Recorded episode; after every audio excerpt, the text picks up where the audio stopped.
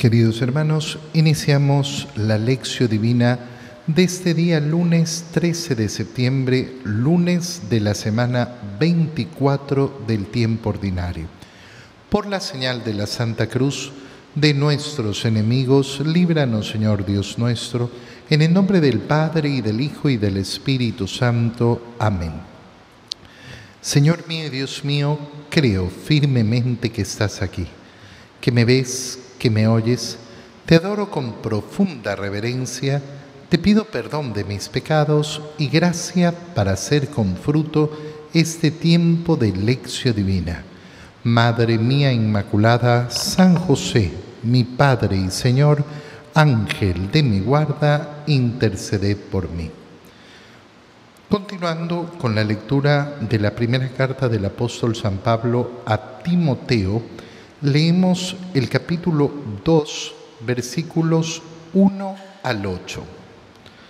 Te ruego, hermano, que ante todo se hagan oraciones, plegarias, súplicas y acciones de gracia por todos los hombres, y en particular por los jefes de Estado y las demás autoridades, para que podamos llevar una vida tranquila y en paz, entregada a Dios, y respetable en todo sentido.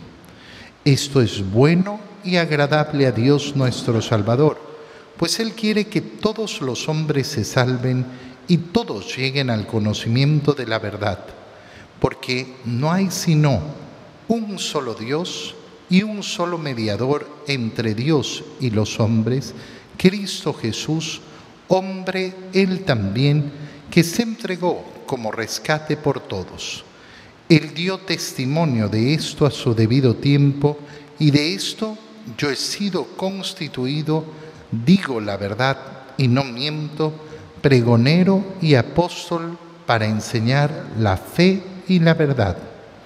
Quiero pues que los hombres, libres de odios y divisiones, hagan oraciones donde quiera que se encuentren, levantando al cielo sus manos puras palabra de Dios. Inicia el segundo capítulo de esta carta de San Pablo a Timoteo con esa súplica, con ese ruego, con esa instrucción también que hace San Pablo a Timoteo. Quiero pedirte qué cosa, que hagan, eh, que ante todo hagan oraciones, plegarias, súplicas y acciones de gracia, de gracias por todos los hombres.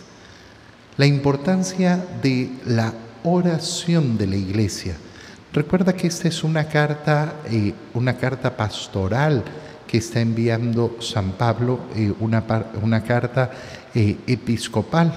Le está enviando una carta a Timoteo, quien ha sido elegido como obispo en una diócesis, ha sido eh, eh, dejado a cargo de esa diócesis, de esa comunidad que Pablo ha formado.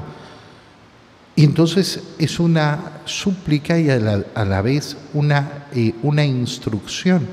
¿A qué se debe dedicar la iglesia? ¿Cuál es la misión principal de la iglesia? La misión principal de la iglesia es la oración. La misión principal de la iglesia es la oración. Es el rasgo distintivo que tiene que tener la iglesia y que tiene que tener todo cristiano. ¿Cuál es mi primera obligación? Orar. Realizar plegarias, súplicas y acción de gracias y eso por todos los hombres. La misión de la iglesia es ser justamente ese puente entre Dios y los hombres. Y ese puente se realiza en una permanente oración. ¿Por qué? Porque el modelo es Cristo. ¿Y Cristo qué es lo que ha hecho? Ha hecho muchísimas cosas, claro no estamos diciendo eh, que la iglesia solo se tiene que dedicar a orar, pero Cristo ha mostrado una vida de oración permanente y muere orando. Su entrega en la cruz tiene sentido, ¿por qué? Porque es oración. Porque su entrega en la cruz nace de la oración. Nos estamos preparando justamente para celebrar el día de mañana esa fiesta de la exaltación de la Santa Cruz. Y qué bonito es contemplar efectivamente que esa cruz no ha sido solo el lugar donde ha muerto Cristo, sino el lugar donde ha orado Cristo, donde ha levantado al Padre sus súplicas por todos nosotros, donde efectivamente se ha manifestado esa vida continua de Cristo en la oración. Por eso en la iglesia es tan importante esa oración de los fieles o oración universal. Esa oración universal que realiza la Iglesia en cada celebración de la Santa Misa, pero que realizamos también en el rezo de las horas más importantes, en las laudes, en las vísperas, es importantísima. Es importantísimo que nosotros sepamos efectivamente orar en todo momento hacer plegarias, súplicas. Y qué bonito es entonces que nuestra oración sea una oración de intercesión por los demás, que sepamos interceder, que sepamos interceder, pedir por los demás. San Pablo dice, por todos los hombres. Y aquí una instrucción muy particular, porque Pablo pide que particularmente se pida por los jefes de Estado y las demás autoridades. Por eso si te fijas siempre en la oración de los fieles, vamos a pedir por la iglesia, en primer lugar, por todos los fieles. Y siempre se va a incluir la oración por los gobernantes por las autoridades. Nosotros sabemos muy bien qué difícil es tener buenos gobernantes, qué difícil es el mundo de la política tan lleno de corrupción, qué difícil son los puestos públicos. Y San Pablo, a través de esta carta a Timoteo, nos indica, oye, nosotros tenemos que orar, pedir por esos gobernantes. ¿Y por qué tengo que pedir por esos gobernantes que hacen tanto mal? Para que podamos llevar una vida tranquila y en paz. La primera, la primera misión del gobernante, la primera misión del gobernante es permitir un ambiente de tranquilidad y de paz para los habitantes de un estado, de una ciudad. Cuando un gobernante, en cambio, lo que genera es intranquilidad, cuando lo que genera es enfrentamiento, cuando lo que genera es un clima donde no se puede tener esa paz, claro, está siendo un mal gobernante y por eso nosotros tenemos esa obligación Cuando tenemos tranquilidad y paz, ¿qué ocurre? Que las personas pueden entregarse a Dios. Entregarse a Dios y tener una vida respetable en todo sentido. Qué bonito desear efectivamente la tranquilidad y la paz de la nación no para que la gente esté en paz y en tranquilidad, sino porque esta paz y esta tranquilidad permiten al hombre entregarse a Dios y tener una vida respetable en todo sentido.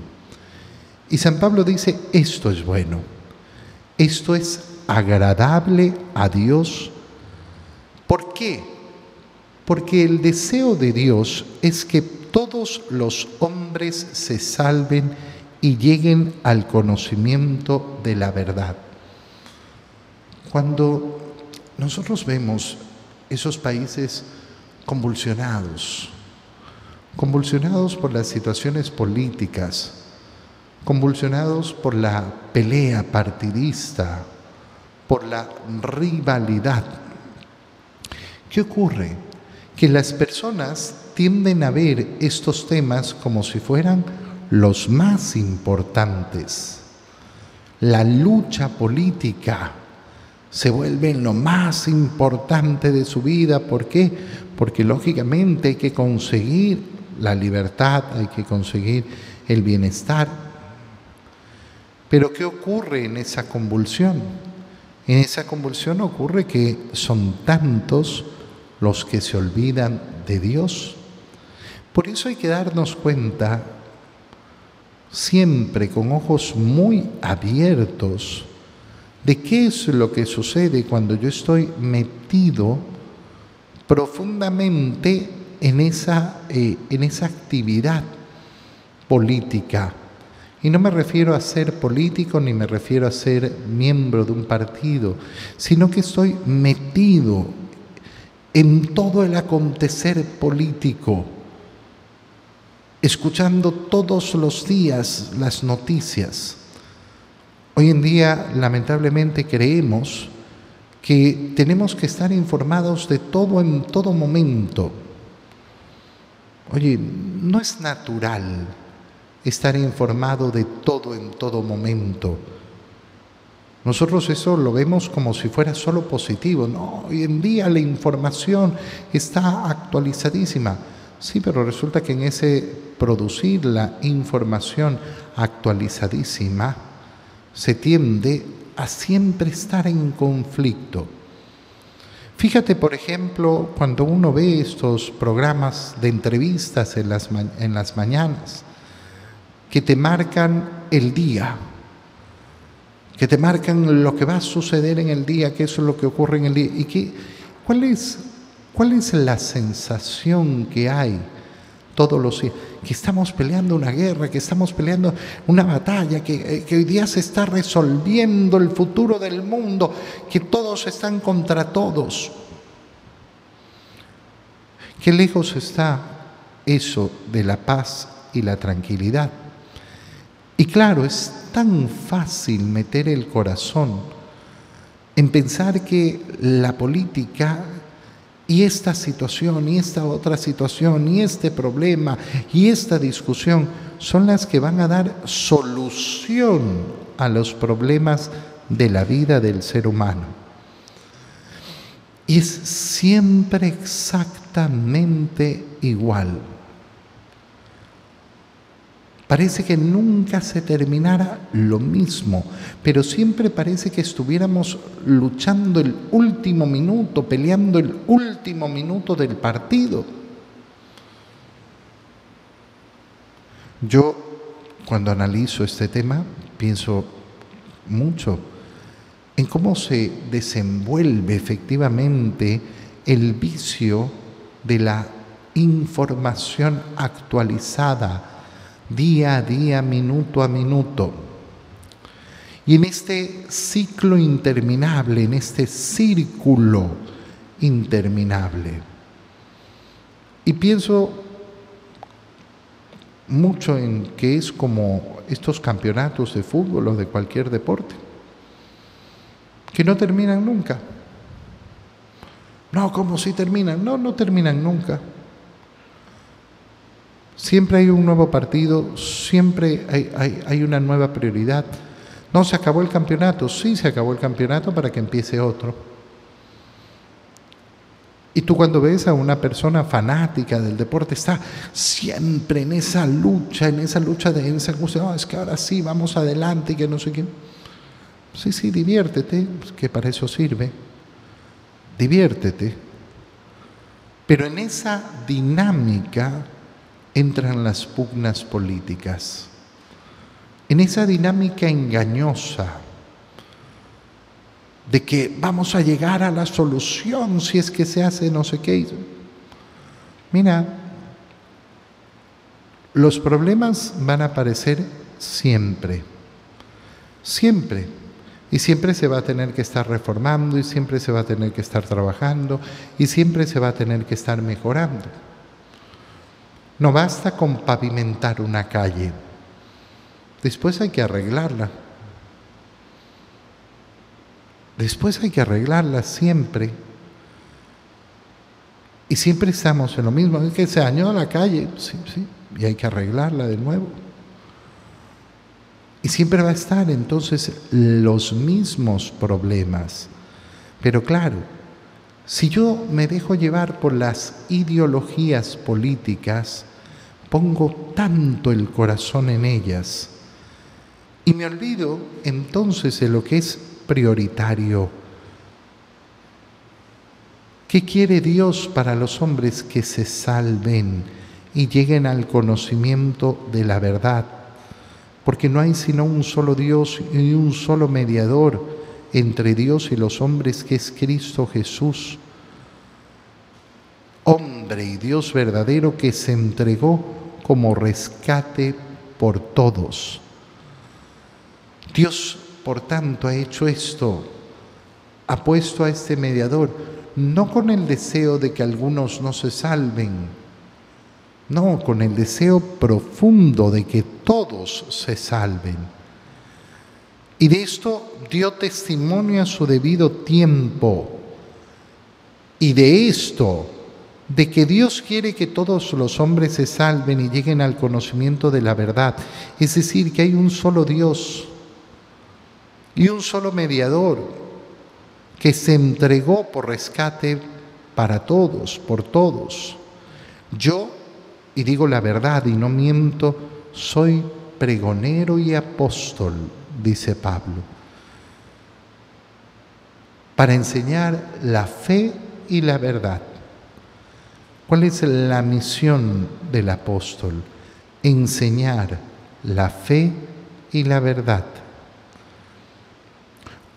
En el discurso de nuestros días, San Pablo tiene que ser considerado como un transgresor de lo políticamente correcto. ¿Cómo va a decir que va a enseñar la verdad? ¿Quién es Él para decir que tiene la verdad en sus manos? Estas son las palabras del mundo hoy. Pero San Pablo lo dice con mucha tranquilidad porque efectivamente esa es la tranquilidad a la cual nos tiene que conducir la fe. Yo enseño la fe y no enseño un mito, enseño la verdad. Yo hablo de Cristo y no hablo de mentiras, hablo de la verdad. Y Cristo nos da una moral, un modo bueno de actuar. Y cuando entonces enseño que esto es bueno y esto es malo, digo la verdad. Pero a mí no me parece porque yo tengo otra opinión. Sí, mira, opiniones, opiniones, todo lo que quieras, de todo lo que quieras. Nos sirven para definir la verdad. Nos sirve la opinión para definir la verdad. La opinión nos sirve para aquellas cosas que carecen efectivamente de verdad. ¿Cómo queda mejor esta pared? ¿Pintada de, azul o de verde? Ah, según yo de verde. Según yo de azul. Muy bien. ¿Y cuál es la verdad? Ninguna. Ninguna, seguramente que se verá bonita de verde y se verá bonita de azul y a algunos les gustará más verde y a otros les gustará más azul. Ese es el mundo de la opinión. Para eso sirve el mundo de la opinión. Pero el mundo de la opinión nos sirve para definir la verdad. Ay, a mí me parece que robar no es malo. Ah, ok, muy bien. ¿Y qué harás con esa opinión? Nada. Porque aunque tú opines que robar no es malo, robar seguirá siendo malo. Y tu opinión no va a alterar eso. El cristiano enseña la fe y la verdad. Y por eso quiero que los hombres libres de odios y divisiones, libres de odios y divisiones. Aquel que odia no es el libre. Aquel que se siente dividido, separado de los demás, no es libre. Vive con un corazón prisionero. Pablo por eso en ese deseo de que todos los hombres se salven, de que todos los hombres encuentren al Señor, quiere que todos vivan sin odios ni divisiones. Odios y divisiones también dentro de la iglesia, dentro de cada comunidad. Qué impresionante es ver cómo efectivamente el demonio trabaja en cada comunidad, generando odios y divisiones. Y uno puede, por ejemplo, estar en un grupo, en, una, eh, en un movimiento apostólico o trabajando eh, en los grupos parroquiales y ver cómo inmediatamente se forman grupos grupos, grupitos, grupuchos, divisiones. Y cómo efectivamente surgen los odios. Libres, libres de odios y divisiones, hagamos oración. Donde quiera que nos encontremos, levantando al cielo nuestras manos puras. Ese es el deseo de Pablo. En el Evangelio leemos el Evangelio de San Lucas capítulo 7 versículos 1 al 10. En aquel tiempo, cuando Jesús terminó de hablar a la gente, entró en Cafarnaúm. Había allí un oficial romano que tenía enfermo y a punto de morir a un criado muy querido. Cuando le dijeron que Jesús estaba en la ciudad, le envió algunos de los ancianos de los judíos para rogarle que viniera a curar a su criado.